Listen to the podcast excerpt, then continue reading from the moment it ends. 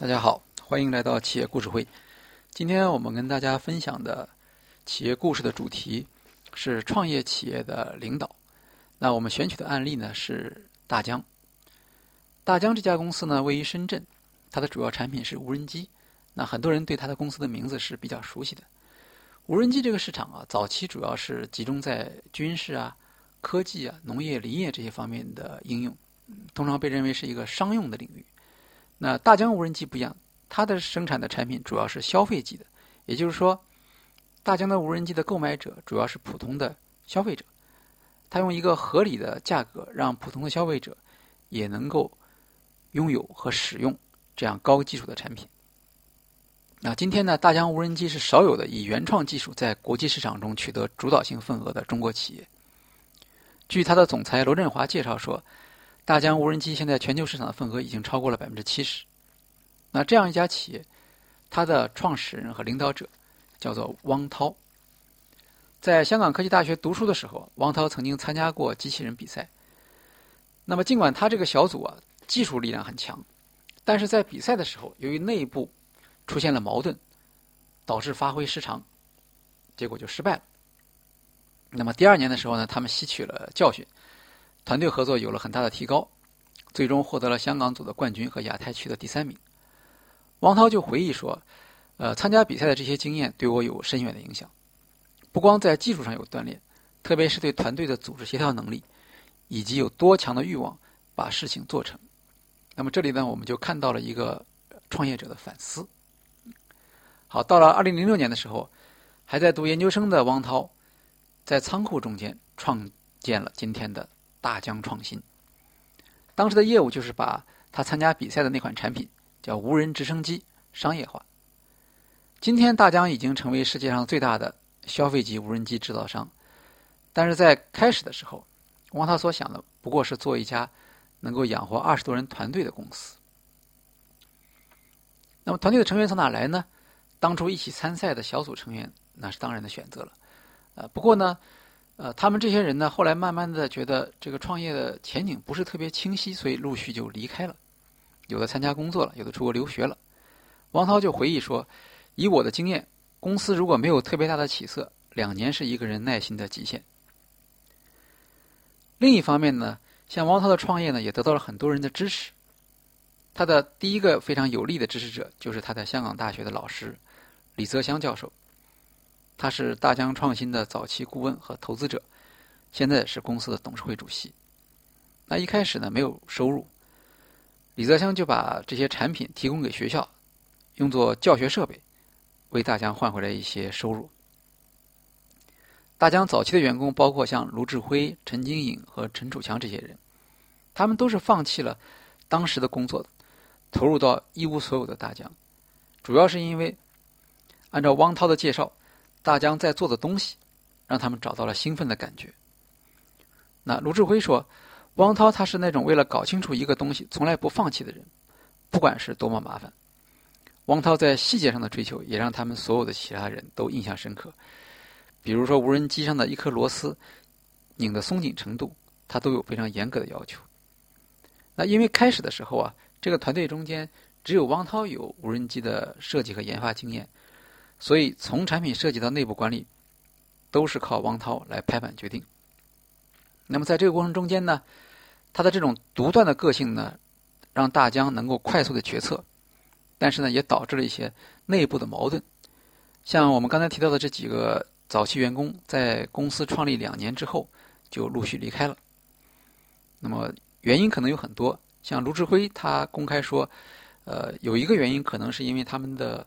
股份没有能够兑现，比如说一开始，呃，王涛曾经承诺团队成员能够拿到百分之四十的股份，那后来随着情况的变化呢，呃，先是降到百分之二十，最后降到百分之五，所以这个使得他们团队成员之间产生了一种怀疑。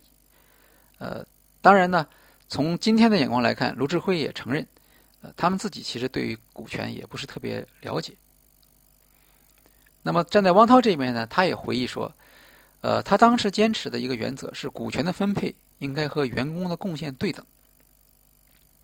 那么这个理论上讲没有什么问题，可是谁来判断和决定这种对等呢？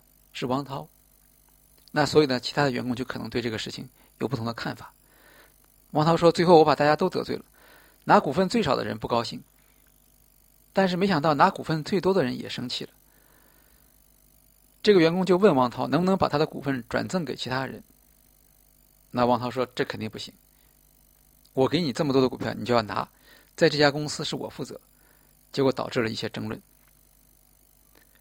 两年过去之后，第一款较为成熟的直升机飞行控制系统 XP 三点一面世，大疆终于迎来了曙光。香港科技大学的李祥泽教授又给他介绍了几位哈尔滨工业大学的学生，公司的技术实力重新得到加强。在最困难的时候，公司的账户上只有两万块钱。这个时候呢，汪涛是靠着亲属和朋友的投资来渡过难关的。这其中就包括汪涛家族中的世交陆迪和他的中学同学谢家。二零一一年，美国人科林·奎恩毛遂自荐加入大疆，成立了大疆北美分公司。奎恩是一个天才的销售员，在美国演艺圈有人脉。他很快为公司提出了新的口号，叫“未来无所不能”。奎恩将大疆的产品赠送给好莱坞的知名人士，通过这样一些特殊的渠道。迅速传播大疆品牌，让更多对大疆无人机一无所知的人，不光了解这个产品，还了解这个产业。二零一二年年末，大疆推出了一款包含飞行控制系统、四旋翼机体以及遥控设备的微型一体机“精灵”。那“精灵”的主要的优点就是航拍，普通的消费者也能够控制这台无人机，做出很好的航拍效果出来。凭借这款产品，大疆正式奠定了自己的行业地位。公司变大之后，汪涛就迎来了新的考验。他自己既是 CEO，又是 CTO，也就是既是管理上总的负责人，也是技术上的总的负责人。这个就让汪涛有点左右为难。你做了具体的事情，你就不能做管理，公司可能就没有办法发展很快。那汪涛。前面我们也提到，他是一个极为强势的管理者，他给大疆上下贴上了自己的标签。也正是因为这种强势，汪涛就一直没有树立起共赢者的形象。不光初始团队出走，为大疆开拓北美市场立下战功的奎恩，也在后来和大疆闹翻，并且在对簿公堂之后离开大疆，加入了竞争对手的公司。汪涛个人的习惯比较特别。他一般是晚上十一二点来到办公室开始工作，一有灵感就会拿起电话和员工交流。那么这个习惯呢，就一直保留下来了。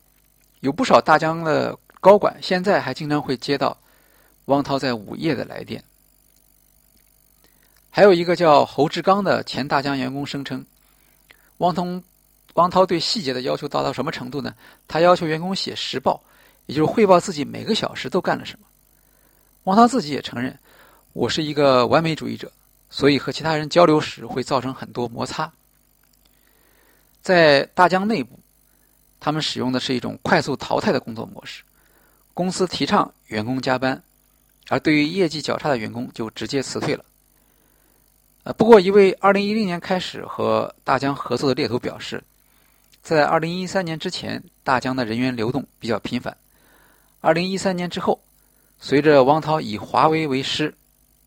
改进了人力资源管理，人员就比较稳定了。那么大疆在研发团队里面呢，还建立了产品经理的竞聘制度。不管来自哪个岗位，或是来到公司多久，只要你的产品计划书能够经受住研发团队主管们的拷问和质疑，就能带队开发产品。二零一二年的时候，公司为如何解决精灵系列的空中悬停、画面平稳以及三百六十度无遮挡拍摄等问题遇到了困难。当时有一位大学还没有毕业的实习生陈义奇，大胆的提出了自己的解决方案。